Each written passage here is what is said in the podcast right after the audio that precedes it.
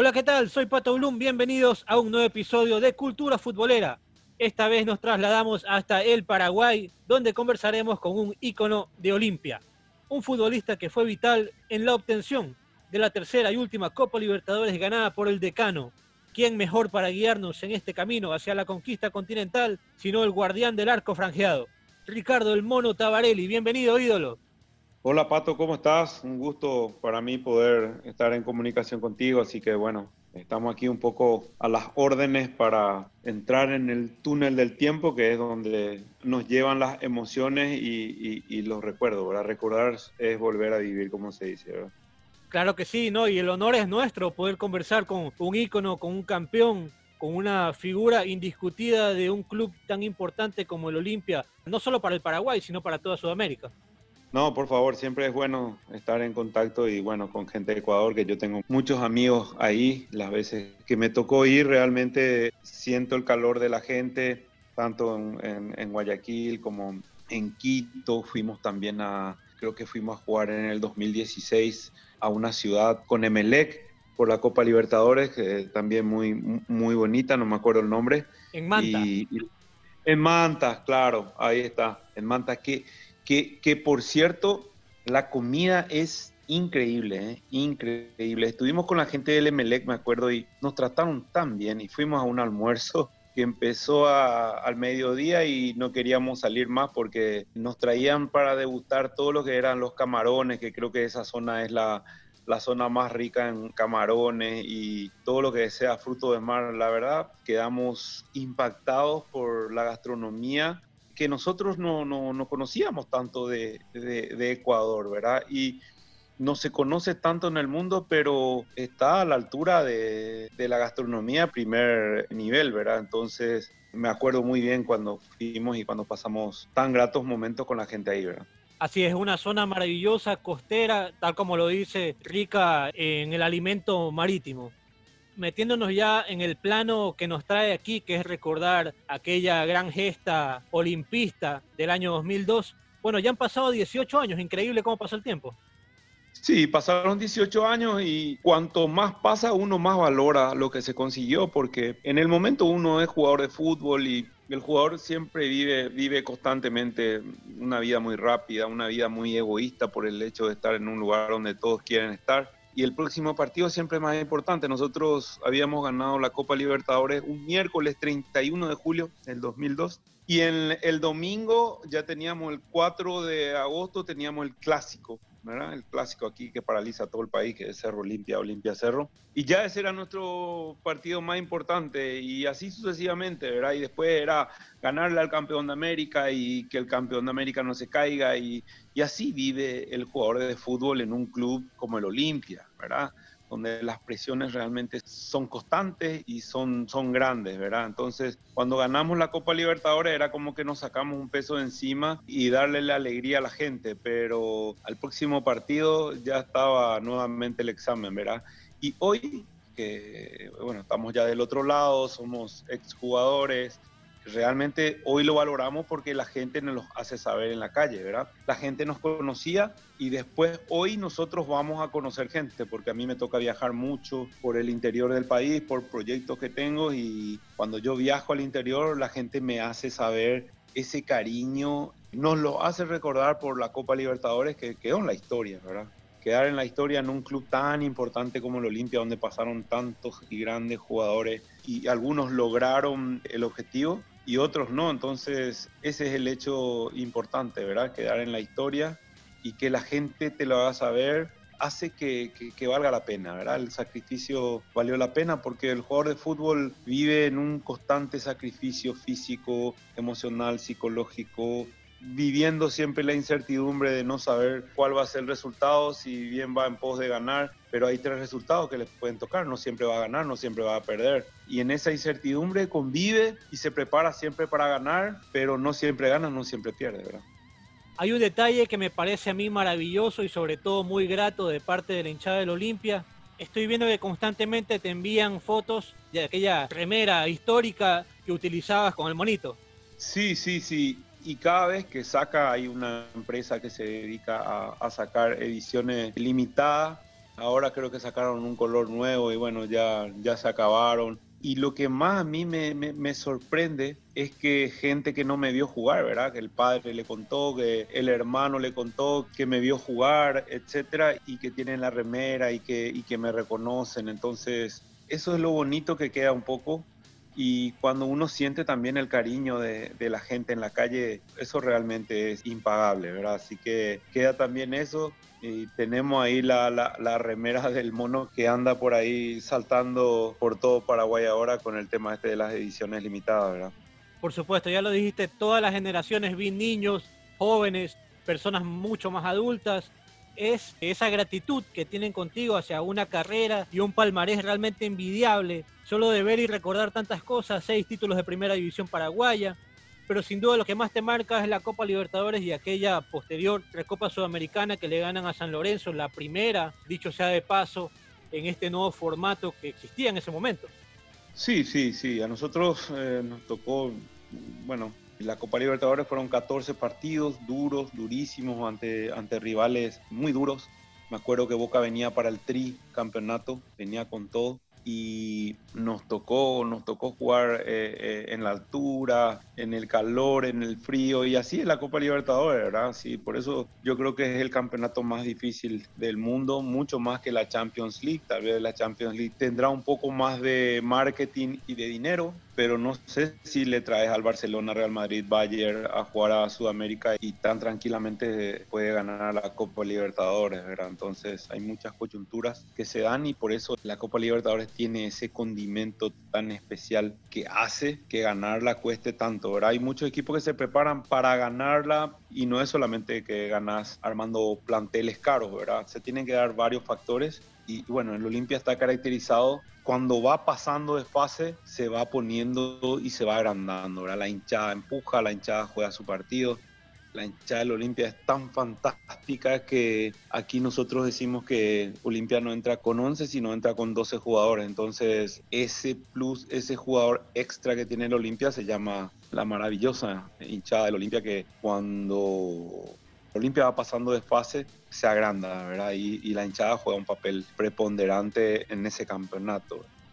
En aquel año 2002 estabas atravesando por un momento bastante importante y sobre todo ya de madurez, ya estabas por entrar a los 32 años y se te da un cúmulo de situaciones muy interesantes. No solamente ganas la Copa Libertadores, sino que también participas en la Copa del Mundo. ¿Qué sensaciones te deja a ti este año en particular? Fue, fue uno de mis mejores años, Pato, porque me tocó ganar la Copa Libertadores, eh, jugar un mundial con, tu selección, ser parte, jugar la final del mundo contra el Real Madrid. Fue un año realmente cargado de muchas emociones y gratos, obviamente. Eh, ganar la Copa Libertadores no tiene precio. O sea, uno realmente, mira, puede hasta parecer y sonar demagógico, pero es así, no tiene precio, ¿verdad? Y eso hoy Vuelvo a repetir, lo valoramos hoy recién después de tantos años porque hacemos un poco una retrospectiva y nos damos cuenta de cuánto costó y a cuántos equipos le cuesta ganar, ¿verdad? Yo el año pasado fui invitado por la Conmebol para la final eh, que se jugó en Lima, que fue fantástica. Y cuando nos tocó ir ahí y ver ese partido, ver todo lo que fue ese espectáculo, era digno de admiración, en primer lugar, de primer mundo, y después ver el partido de ida y vuelta trabado en algún momento y esa emocionante cómo le dio vuelta Flamengo a, River, ¿verdad? Entonces eso habla un poco del nivel de la Copa Libertadores y de lo que cuesta, ¿verdad? River parecería que tenía todo para salir nuevamente campeón y bueno, Flamengo le arrebató en, en cinco minutos, ¿verdad? Así que esas emociones únicamente se viven en la Copa Libertadores, ¿verdad? Y son historias particulares que además Olimpia también la vivió justamente en esta campaña que vamos a revisar. El momento en el que Sao Caetano parecía que ya estaba para alzar la copa, que ya parecía que todo estaba listo y dado para que los brasileños se queden con el trofeo y de una manera heroica, memorable, el Olimpia logra alzarse con su tercera Copa Libertadores, un hecho que fue histórico y que aún sigue siendo recordado por todos los olimpistas, ya que se llegó luego a otra final, pero no se pudo concretar. Sí, así mismo. Y el Olimpia siempre le costó todo, siempre le costó todo, por eso que se valora mucho más el sacrificio y siempre nos tocó ganar fuera, ¿verdad? La primera Copa Libertadores del Olimpia lo ganó nada más y nada menos que en Buenos Aires, Argentina, en la bombonera contra Boca, ¿verdad? Contra el Super Boca en aquel entonces, en el 79. En el 90, justamente en Guayaquil, ¿verdad? En Ecuador, ante eh, Barcelona, el Gran Barcelona también. Bueno, y nosotros nos tocó jugar en, el Pacaembu. Me acuerdo que había llovido todo el día ese día y nos tocó jugar bajo una lluvia copiosa y de visitante y las tres copas Olimpia la consiguió de visitante, ¿verdad? Cosa que normalmente si uno va por estadísticas, los partidos eh, a nivel de Copa Libertadores, el 70% o si no es más, tengo entendido, los equipos se hacen fuertes de locales, ¿verdad? Y por eso es que se llevó a una final única igual que en Europa, ¿verdad? Para que en una sede neutral se pueda dirimir en 90 minutos o la largue quién es mejor, ¿verdad? Yo creo que está bien eso, ¿verdad? Yo creo que es una buena política de estar un poco copiando todo lo bueno que hacen en Europa y, y en un partido podés definir, no tener que estar especulando en el primero, para después en el otro no ser tan especulativo y salir a ganar. Pero el Olimpia siempre fue contra esa estadística, tal es así que los tres campeonatos de la Copa Libertadores, las tres Libertadores, se ganó fuera del, del país, ¿verdad? Increíblemente. Así es, totalmente fantástico todo lo que el Olimpia ha logrado y como bien lo dices, una estadística difícil de superar teniendo en cuenta lo difícil que es ganar de visitante para los equipos sudamericanos. ¿Qué te parece si nos metemos de inmediato en lo que fue la campaña del Olimpia en aquel recordado 2002, comenzando por la fase de grupos, donde tenían enfrente a Once Caldas de Colombia, Universidad Católica de Chile y el siempre poderoso Flamengo de Brasil. Arrancamos con el primer partido contra el Once Caldas, victoria por 3 a 2. ¿Qué recuerdas de este partido? Ah, sí, fue un partido muy difícil también de ida y vuelta. Comenzamos perdiendo y uh, me acuerdo que había llovido también esa vez uh, aquí en Asunción el estadio estaba casi repleto y bueno, era, era nuestro primer partido y lo supimos ganar, lo dimos vuelta, creo que con goles de Richard Baez en aquel entonces que logró empatar y después dimos vuelta y aguantamos todo el segundo tiempo y pudimos ganar ese primer partido, que es siempre importante en la Copa Libertadores entrar con el pie derecho, que eso te da un poco el espaldarazo para ir administrando después los demás partidos. ¿no? Y aquí viene también recordando tus palabras de hace pocos minutos ganar de visitante. Primer partido de visitante, Universidad Católica de Chile. Sí, ganamos 1 a 0 con gol del Choco Franco, Juan Carlos Franco. Esa tarde también tuve una tarde muy inspirada, me acuerdo. Viste esos días que todo te sale. Y bueno, era uno de esos días donde todo me salía y todas las pelotas venían y me tocaba participar y, y bien, ¿verdad?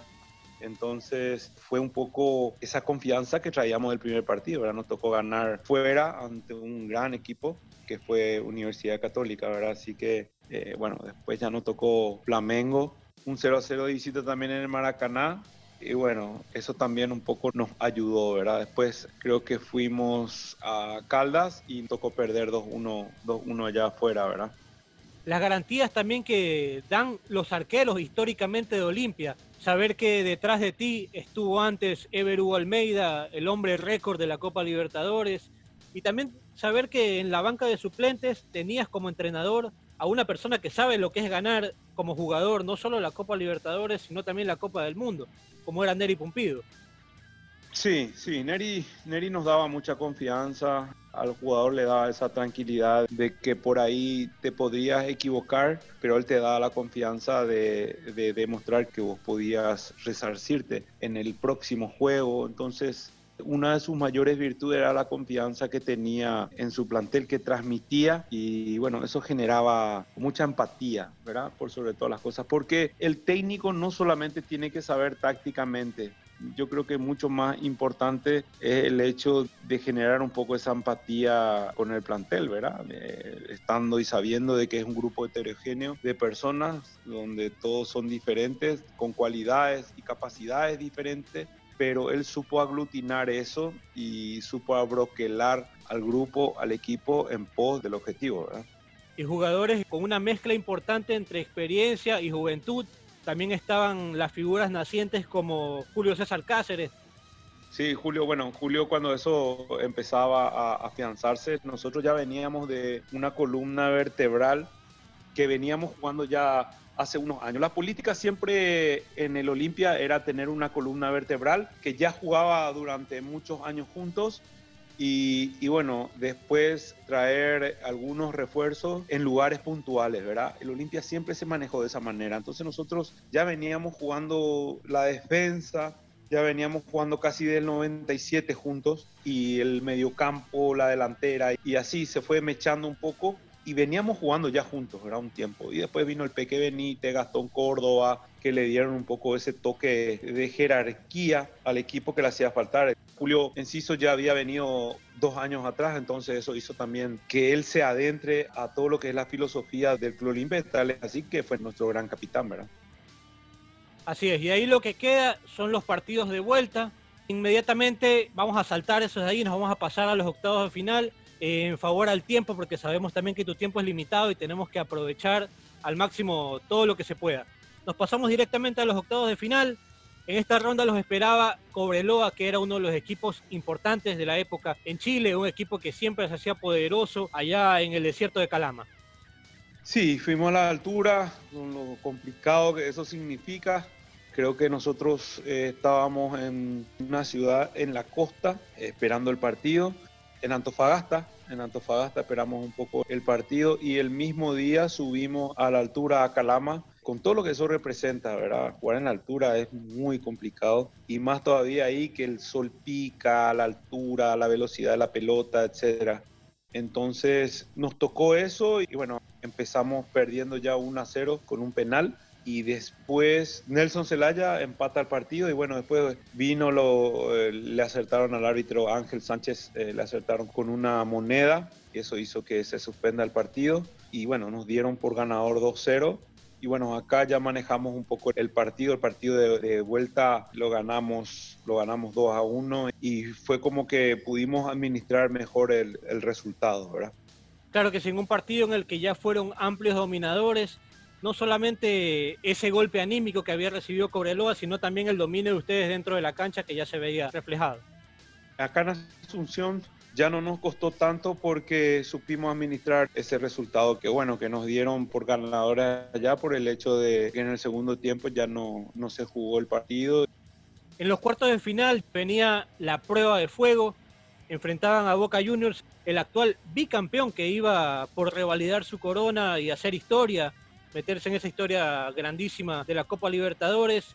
¿Qué recuerdos tienes de este partido que abrieron la llave en la bombonera? Abrimos la llave en la bombonera y me acuerdo que la prensa en Argentina nos daban a boca como que pasaba tranquilo. Me acuerdo de que en todos los programas que hablaban decían que Boca ganaba 3, 4 a 0, que era el rival que ellos querían que les toque, ¿verdad? Que querían que Olimpia les toquen porque veían que no iban a tener tantos problemas eh, para poder pasar. Y eso a nosotros nos animó, que nos tocó un poco el orgullo. Y bueno, tal es así que fue un partido intensísimo, eh, me acuerdo, en, en, Buenos Aires, en la Bombonera, y empatamos 1 a 1 ese partido, ¿verdad? Empatamos 1 a 1 Carlos Tevez creo que fue su primer gol en primera división que hizo y bueno, lo hizo en aquel entonces, me acuerdo que tenía 17, 18 años. Y bueno, ya pintaba también, jugaba Riquelme, jugaba el Pato Abondancieri, Toricos también, era el Chicho Serna, Chelo Delgado, Balbo, que le compraron de la Roma para estos partidos también, me acuerdo, para la Libertadores. Y bueno, sacamos un partido bastante duro, un empate, y acá en Asunción el marco era de final del mundo, ¿verdad? de final del mundo. Y Olimpia, lo que decía antes. Olimpia se hace fuerte, su hinchada es impresionante. Y bueno, se copó, se copó el estadio como nunca. Y fue un partido donde Olimpia eh, fue el protagonista y donde Boca todo el partido se defendió, tal es así que Abondancieri fue la figura, la figura del partido, salvándole a Boca muchísimas oportunidades y un golazo de, de Néstor Isasi de unos 30, 40 metros más o menos, un tiro libre espectacular que le pegaba muy bien porque él hacía eh, dos o tres años atrás había jugado en el San Paulo y ahí eh, él nos contó un poco que le enseñaron la técnica de cómo patear el famoso tres dedos y eh, entonces él él todo el tiempo estaba un poco ensayándose eso, ¿verdad? Y en los entrenamientos realmente lo lograba y, le salió, ¿verdad? Le salió, si bien se desvió en esquiava y la pelota, pero fue realmente un balonazo espectacular que hizo justicia porque Olimpia en aquel entonces fue mucho mejor que Boca, ¿verdad? Y bueno, era una final anticipada que lo logramos, ¿verdad? Y se notaba quizás si ya lo venía practicando hace mucho tiempo, lo intentó en Chile, no le salió, lo intentó en varios lugares, mejor dicho, lo intentó en varias canchas del continente y no se le pudo dar, pero me quedo también con esas palabras que luego dices del marco impresionante, porque también en este partido en especial dejas dos postales de esas imborrables, creo, en la mente del olimpista, ese festejo del trampolín y ese festejo post partido colgado del alambrado. Creo que son imágenes que a cualquier olimpista le ponen la piel de gallina. Sí, claro, por el rival, ¿verdad? Porque Boca venía para el tricampeonato y venía, venía avasallante y, bueno, se topó contra un equipo que también estaba con, con, esas ansias y que tenía la estirpe y que tenía la bandera y que tenía la historia, ¿verdad? Porque la historia tiene mucho que ver en, en la Copa Libertadores. A nosotros, eh, cuando siempre íbamos afuera del país, cuando vamos afuera del país a Olimpia, si bien aquí la gente es muy fanática, al Olimpia se le respeta muchísimo más fuera del país, ¿verdad? Porque cuando vamos donde vayamos, siempre hablan del Olimpia con mucho respeto, ¿verdad? ¿Por qué? Porque logró ocho copas a nivel internacional, ¿verdad? Eh, entonces eso hace que, se lo respete y la camiseta realmente, cuando uno, si viene en un partido de fútbol son 11 contra 11, hay una historia detrás y la camiseta realmente se respeta, ¿verdad? Y en el extranjero nosotros sentimos eso. ¿verdad? ¿Qué tiene el Olimpia internamente como institución que les brinda a ustedes los futbolistas, ahora los exfutbolistas, esa estirpe, coopera? ¿Cómo se lo transmite? Cuando uno llega al Olimpia, sabe que tiene, eh, que tiene que estar a la altura de las circunstancias, los segundos puestos no sirven, o sea, si bien obviamente que es meritorio todo, pero en el Olimpia al entrar ya te hacen saber que salir segundo es lo mismo que salir colero, ¿verdad? Salir último. Entonces eso hace de que, uno se autoexija, ¿verdad? Te dicen que uno para quedar en la historia realmente tiene que ganar cosas importantes y te dicen, y hoy, te vuelvo a repetir, lo valoramos, que con el tiempo te vas a dar cuenta. O sea, cuando uno entra a cualquier jugador que uno contrata le dicen con el tiempo después de haber dado todo y haber conseguido cosas importantes con el club, te lo van a reconocer, la gente, la historia, etcétera. Entonces, eso es lo que más en Olimpia se inculca. Es una manera de ser, una filosofía de vida, una manera de entender las cosas, ¿verdad? Y uno cuando entra ahí tiene que vivir para y por el Olimpia 24 horas los 7 días de la semana, ¿verdad? Es así, hay una, hay una disciplina y una filosofía que te hace ser parte de ese engranaje en la medida que vos tengas las ambiciones, ¿verdad? El jugador que entra a la Olimpia y no tiene ambición, rápidamente sale del esquema, ¿verdad? Eso es así ahí, ¿verdad? Saliéndome un poco del tema, te pregunto ahora cómo ves la actualidad del Olimpia, un equipo que se ha hecho el más ganador últimamente de los torneos paraguayos. No, bien, bien, bien, viene bien, va para, ahora está eh, el tetracampeón y ahora está puntero, empezó, empezó no muy bien y ahora está a un punto de Cerro Porteño por encima, a cinco de Libertad, Guaraní, que son los terceros y cuartos, eh, muy bien, institucionalmente está muy bien deportivamente eh, en un momento excepcional, van rumbo a, Olimpia va rumbo al pentacampeonato, que no es poco decir, entonces, yo lo veo muy bien, pero esto es fútbol, ¿verdad? El próximo partido siempre es más importante y dependiendo de, cómo salga ese partido, pues uno se va a poner a criticar o no y, eso es lo lindo también que tiene el fútbol, ¿verdad? Así que hoy está muy bien el Olimpia, ¿verdad? En todos los sentidos. Desde acá también aprovechar y enviarle un abrazo fraterno a Roque Santa Cruz, que hace muy poco estuvo de cumpleaños y que sigue más vigente que nunca. Sí, sí, hoy es su cumpleaños realmente. Él es, eh, hoy es el día de San Roque, por eso le pusieron Roque, ¿verdad? Que es el patrono de, los perros, ¿verdad? Y hoy es su cumpleaños, así que bueno, le vamos a hacer llegar también eh, de parte de usted sus felicitaciones. Increíble a través de este medio poder llegar a grandes personalidades, no solamente como Ricardo el Mono Tabarelli, sino ahora como Roque Santa Cruz. Nos metemos de inmediato para lo que fue las semifinales unas semifinales vibrantes, durísimas, ante Gremio, que les tocaba abrir de local. Sí, ganamos aquí 3-2, fue mínima la, la, diferencia, pero fue un partido durísimo. Gremio eh, se había preparado por sus 100 años también y había gastado un dineral eh, importante, como 150 millones de dólares, para armar un poco ese equipo para poder llegar a la final y ganar la, la Libertadores, ¿verdad? Y bueno, fueron, fueron partidos durísimos. Aquí lo ganamos 3-2 y allá perdimos 1-0, ¿verdad? Perdimos 1-0 en Porto Alegre aguantamos también todo el partido y bueno, después de eso fuimos a los penales y ahí pudimos pasar a la gran final, ¿verdad? Pero fue una llave realmente durísima, mucho más dura que la que jugamos contra, contra Boca Juniors, ¿verdad? Así que fue un, fue un rival realmente... Y cuando pasamos gremio decíamos que, que teníamos todo para salir campeón por los rivales que habíamos pasado y por la inercia y por el grupo humano que se había armado. Era más que grupo de jugadores, era un grupo humano de hombres y eso hizo la diferencia.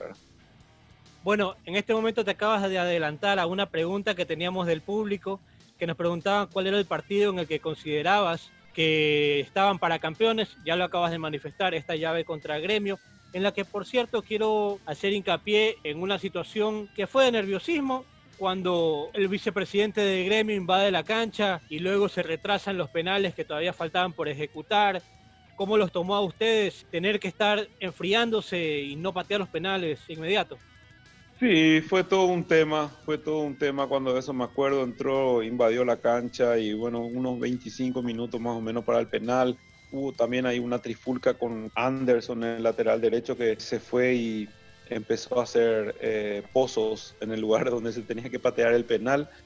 Y bueno, surgió un poco ese tipo, ese tipo de, de, ida y vuelta, pero es parte de lo que es la Copa Libertadores, ¿verdad? Tiene estas cosas la Copa Libertadores y bueno, nosotros sabíamos que iba a ser así que iba a ser un ambiente hostil, que iba a ser un ambiente de esa manera y que realmente gremio no iba a admitir no pasar, ¿verdad? Y fuimos preparados mental psicológicamente para eso, entonces eso hizo que nosotros sepamos qué es lo que íbamos a encontrar para entender a dónde íbamos, Así que fue una llave realmente durísima y a partir de ahí no es que nos sentíamos campeones porque siempre respetamos a todos, pero después de pasar Boca y Gremio sentíamos de que no se nos podía escapar más que nada. Lo importante de esa mentalidad y esa unión de grupo, ¿no? Sí, sí, sí, Hubo un grupo granítico, eh, un grupo humano que se trazó un objetivo en común, que nos abrazamos todos, entonces eso hizo que podamos llegar a esa final, ¿verdad? Qué lindo marco el que los recibía para la final, su estadio totalmente a reventar, el color, las banderas, un momento que debe haber sido para ustedes de los más emotivos que vivieron en su carrera. Lamentablemente en ese partido no pudieron salir victoriosos. ¿Qué crees que fue lo que pasó? cuáles fueron los detalles en los que se falló para que no puedan salir desde su campo con la primera batalla ganada. Sí, parte de lo que es la Copa Libertadores, ¿verdad? Pero siempre tuvimos la confianza jugando un partido, no, no jugamos un buen partido eh, en aquel entonces, pero sabíamos que era un partido de 180 minutos, nuestro entrenador no lo había dicho, Neri no había dicho que esto era un partido de 180 minutos, que el primer tiempo había terminado y que nosotros tranquilamente lo daríamos vuelta en San Paulo, cosa que, que ocurrió, nosotros estábamos 1 0 abajo acá, después en el primer tiempo eh, a los 37 nos hicieron el, el 1 0 allá, que serían dos, el 2 a 0, ¿verdad? Y bueno, cuando terminó el primer tiempo en San Paulo, Neri, normalmente cuando uno va al descanso, cinco minutos más o menos descansa y después espera las palabras del, del, entrenador, ¿verdad?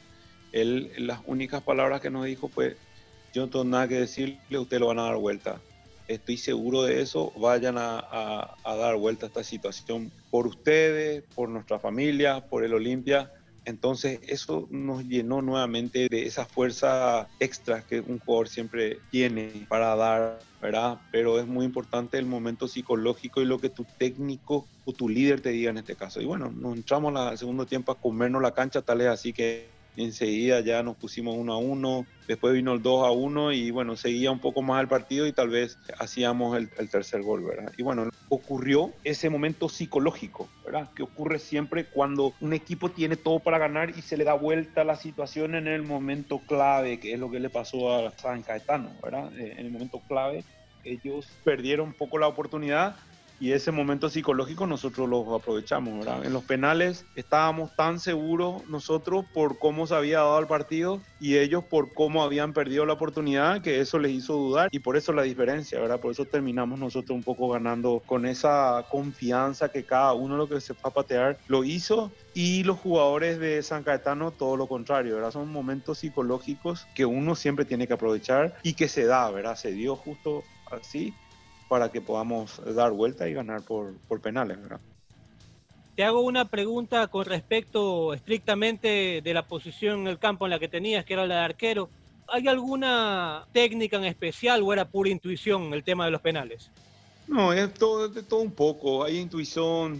El que tiene más para perder es el arquero y para ganar también pero el que tiene más posibilidades de poder hacer un gol o atajar es el jugador, ¿verdad? Tiene un 90 y algo de, posibilidades de poder hacerlo, pero el arquero tiene que ser inteligente y trabajar, que es lo que yo hice, ¿verdad?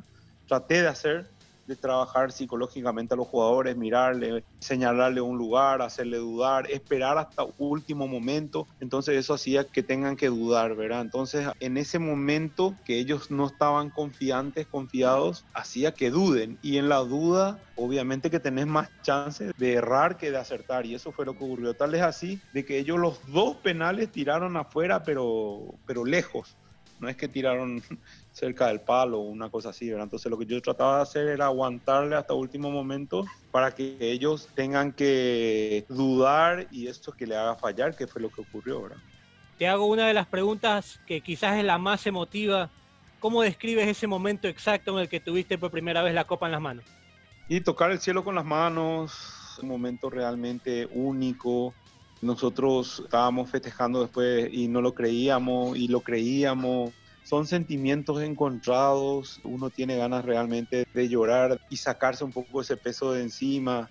Muchos momentos duros también que te toca vivir, ¿verdad? Y en esos momentos expulsar un poco todo eso, sacarse de encima y, y se mezcla con la alegría, ¿verdad? Así que cuando veníamos en el avión de vuelta a Asunción, todavía no nos damos cuenta, le teníamos la copa ahí al lado y que habíamos quedado en la historia hoy te puedo decir que contándolo 18 años después, realmente valió la pena, ¿verdad? Y lo que pesa es lo mismo que lo que cuesta ganarla. Claro, por supuesto, pesa y, lo que cuesta ganarla y la satisfacción de poder conseguir la Copa Libertadores realmente no, no, no se mide con nada, ¿verdad? Es realmente increíble porque después, bueno, nos tocó, a mí me tocó ser manager del Olimpia unos años después y, ir ya como manager, no como jugador y sentir un poco el respeto después de haber ganado la Copa Libertadores, realmente ahí uno se da cuenta lo que uno gana, ¿verdad? Los palmares que uno puede ganar como parte de un equipo, de una institución, eso te hace obviamente mucho más respetado, ¿verdad?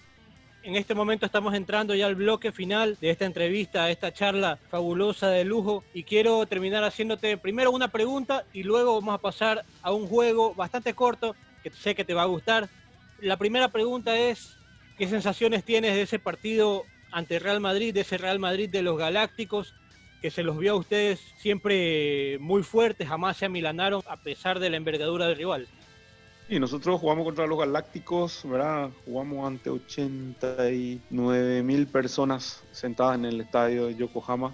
Una final del mundo, hay 57 mil equipos que se preparan para llegar a esa gran final y nosotros estuvimos ahí, no es que eh, fue un equipo eh, ante, el, ante el Gran Real Madrid y se metió atrás, no, salimos tal es así que tuvimos las primeras chances de poder hacer los goles nosotros y bueno, después la calidad individual y, de equipo también del Real Madrid, ¿verdad? Eh, Ronaldo estaba en su mejor momento en aquel entonces y había hecho el primer gol y perdimos 2 a 0, pero en todo momento nosotros jugamos al fútbol, fuimos para adelante, y, bueno, tratando un poco de dejar bien en alto todo lo que es el fútbol sudamericano, ¿verdad? Eh, si bien perdimos esa experiencia de poder jugar una final del mundo, fue fantástica, ¿verdad? Por supuesto, y lo que demostraron siempre fue jugar con respeto, más no con miedo. No, claro, por supuesto, no, claro. Después eh, uno puede valer 80, 100 millones de dólares, o 5 o 1, pero son 11 contra 11, ¿verdad? 11 seres humanos contra 11 seres humanos eh, que éramos parte de, de un equipo, ¿verdad? Así lo tomamos. Totalmente cierto y es lo que se vio en la cancha. Ahora sí, ya para pasar a la parte final, te comentaba que vamos a pasar a un juego y en este juego se llama el ping pong franjeado. Lo hemos personalizado exclusivamente para ti, un ídolo del Olimpia. Y quiero comenzar preguntándote y tú me vas a responder en pocas palabras. Si puedes una, si no, muy poquitas. Vamos a definir en una palabra a cada uno de los personajes que te voy a nombrar. Richard Baez. Un 9 como pocos y que ya no existen de esas características. ¿verdad? Julio Enciso. Nuestro gran capitán, el capitán del barco. Neri Pumpido. Un gran técnico y por sobre todo una gran persona. Era uno más de nosotros. Eso fue lo que le distinguió a Neri en todo momento. ¿verdad? Un ídolo de chico. Mi ídolo de chico fue Fernando Alves, cuando vino a jugar a, a- a Libertad en 1984. eh, lo vi jugar a él y me hice arquero. Y realmente viéndolo, eh, traté de emularlo. Y bueno, después también me gustaron, obviamente, otros arqueros. De todo he aprendido. Me gustó el Gato Fernández, Higuita, Almeida, Chilaver. eh, y bueno, otros tantos también de Europa, Walter Senga. A muchos he mirado y de todos he, he tratado de aprender. ¿verdad? Orteman. Un jugador de raza, de raza. El mejor jugador de la historia del club. Ever Hugo Almeida. Para Olimpia, la Copa Libertadores es Es como el novio que busca la novia perfecta. El año 2002. El mejor año de mi carrera deportiva. Y la última, para Ricardo Tabarelli, Olimpia es Es una manera de ser, una filosofía de vida. espectacular. Realmente estoy muy agradecido por ese tiempo que nos has regalado aquí en Cultura Futbolera. Te mando un abrazo grandísimo, gigante hasta el Paraguay. Sin antes pedirte que dejes un mensaje de aliento a todo el mundo y a todo el pueblo sudamericano que la ha sufrido muchísimo con este tema de la pandemia. Bueno, en primer lugar agradecerte, Pato, un poco de, transportarme en el túnel del tiempo, de revivir nuevamente estas emociones, ¿verdad? Siempre es bueno recordar, es volver a vivir, como decíamos cuando empezamos la nota. Y mi mensaje para la gente es que, que hay que adaptarse, ¿verdad? Aceptar es hacer las paces con la realidad, que no es lo mismo que resignar. Resignar es no dar la vuelta a la página. Lo que nos toca vivir hoy es esta pandemia, es adaptarnos a los protocolos y tenemos que decidir ser felices todos los días, ¿verdad? Yo creo que la actitud con que tome las circunstancias de la vida nos definen. Entonces, cuando tenemos una actitud positiva, vamos a vivir con esa actitud y nos va a hacer hacer la diferencia para vivir y aceptar las cosas tal cuales nos vienen hoy, ¿verdad? Entonces, eh, decidamos ser felices con lo que tenemos todos los días y eso obviamente nos va a hacer mejores personas. Muchas gracias, leyenda. Un abrazo grande a todo el Paraguay, a toda la familia, que seguramente se va a emocionar muchísimo escuchando esta nota. Ok, Pato, a vos te envío un abrazo y bueno, eh, a tu intermedio también a todo el pueblo ecuatoriano y, y a la gran Sudamérica. Muchísimas gracias a todos los que se sumaron a esta gran charla con Ricardo, el mono Tabarelli. No olvides seguirnos en nuestras redes sociales. Estamos en Spotify e Instagram donde puedes dejarnos tus comentarios o sugerencias para los siguientes episodios. Si te gustó la entrevista, compártela con tus amigos. Un abrazo de gol y salud para todos.